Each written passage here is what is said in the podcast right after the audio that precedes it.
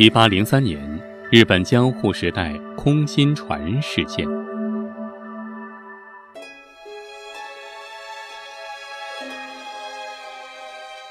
今天讲的这个故事发生在距今两百多年前的日本江户后期。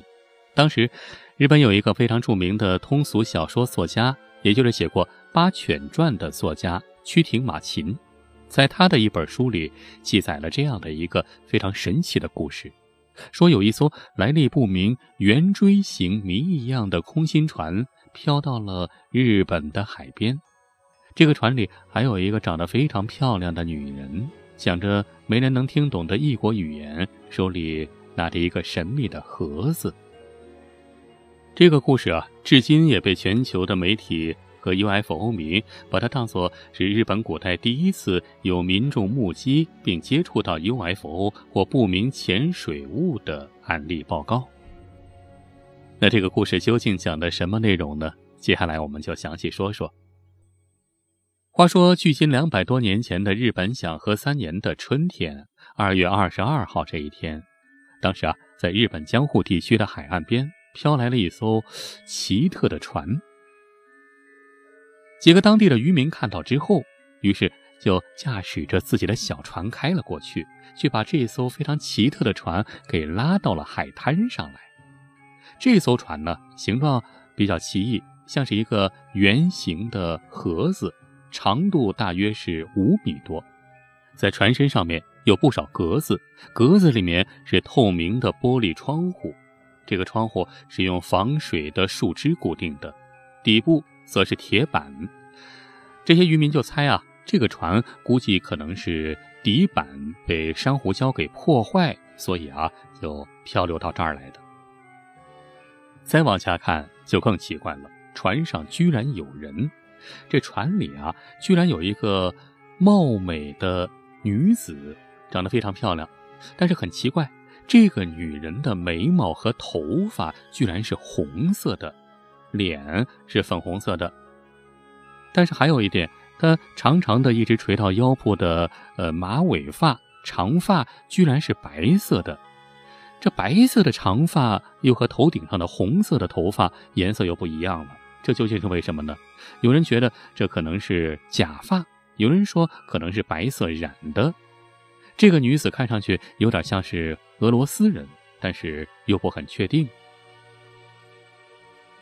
这些渔民啊就想打听这个女人究竟是从哪儿来的，于是就问她。但是这个女子说的话是一种他们从来没有听过的语言，大家怎么听也听不明白，所以啊也不知道她究竟是从哪儿来的。而且这个女人手中还一直紧紧抱着一个四方的箱子，四四方方的箱子，大约六十公分长，六十公分宽。这箱子好像里面有她最珍爱的物品一样，片刻都不离手，而且绝不让别人去碰它。然后渔民还在这个空心船里面发现了有三点六升的小水瓶、两件毛毯，还有一些糕点和肉类食品。于是啊，这些渔民就在议论纷纷，这事该怎么办呢？要不要向领导汇报啊？啊，正在商量这事儿的时候啊，发现这个女子啊，神情非常坦然，很悠闲的微笑着看着他们，也不说什么话。正当大家议论纷纷的时候啊。就有渔民就开始猜了，有一个老渔民啊，就说这个女人可能是呃藩邦异国国王已经出嫁的女儿啊，但是因为不守贞洁，爱上了别的男人，于是就被婆家给驱逐流放了。而他箱子里面的东西，估计就可能是他那个呃和他勾勾搭搭的那个情人的脑袋。啊，因为他们的事儿被人给发现了，所以就被砍下了头，于是脑袋就放到了这个箱子里。难怪他一直会抱着。嘿，你说这有哪跟哪儿啊？想象力也太发达了吧！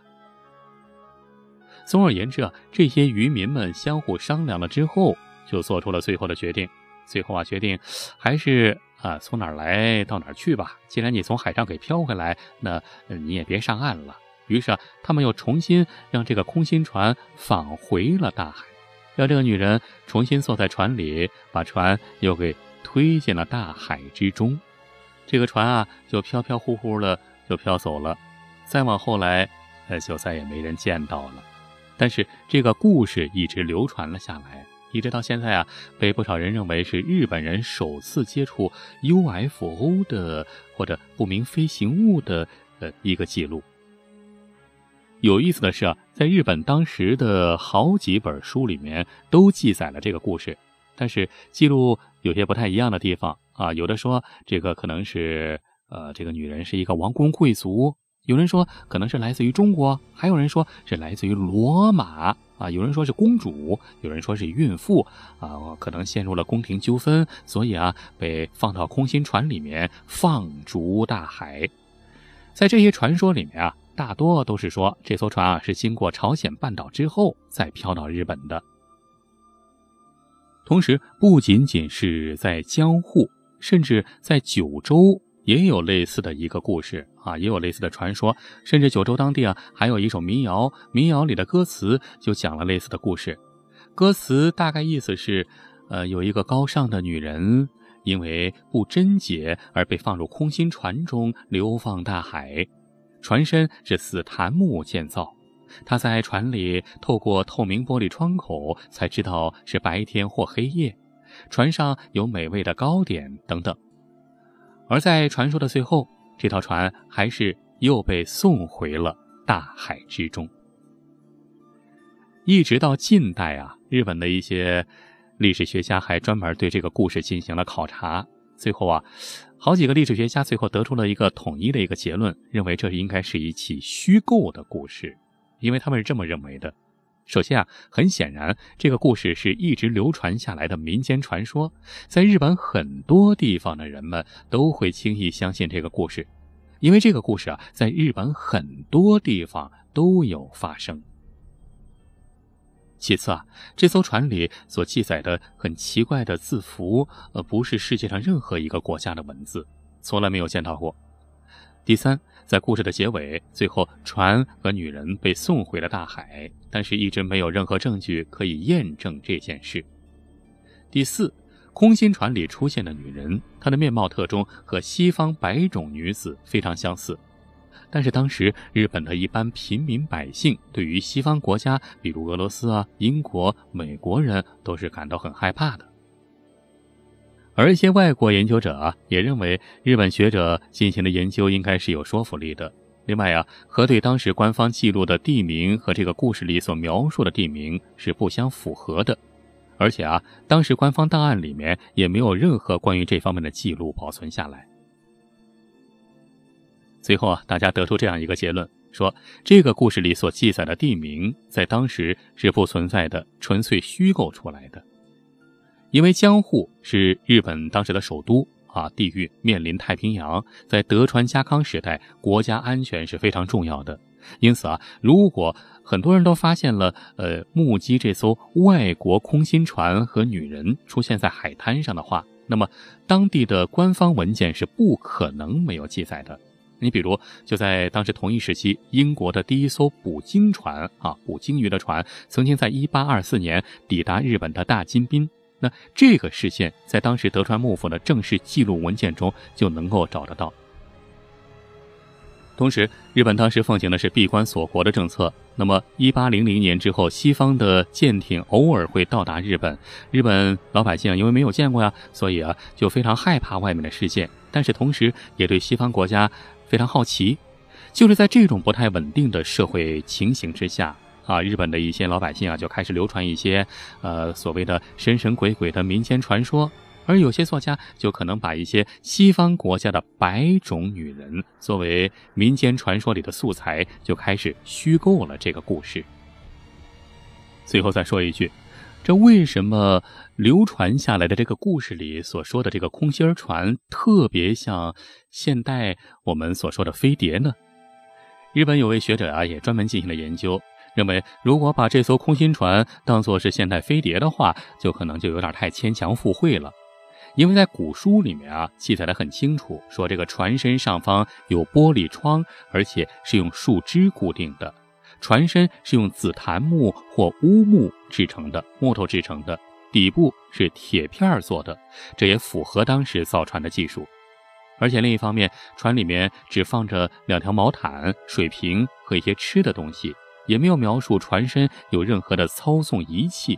那简单来说，这个船里面应该是一个空心的。所以啊，像这样的一个空心船，本身只能在海面上随波漂流，而且啊，在所有描述这艘船的书里面，也没有任何说到这艘船能够自动行驶或者能够飞起来的这种情况。那所以就不可能是飞碟了。最后再说一句，其实啊，日本古代民间有许多想象中的鬼怪传说，比如日本神话里的什么长蛇鬼。独眼怪、河童，还有什么人鱼等等？你看，曾经有日本的寺庙还供奉过人鱼，据说是以前留下来的。哎，就有研究者专门用 X 光去照射检查，最后得出结论，这是人为拼装的。其实啊，这都是古代人丰富的想象力所流传的民间传说。好了。今天就讲到这里，谢谢您的收听，我是老王。之后讲点什么呢？也想和您商量商量，所以啊，请您在下面留言或者到微信里来找我本人，请搜索微信公众号“老王讲野史”，田野的野，历史的史，我每天都在那里等着你聊历史、聊八卦。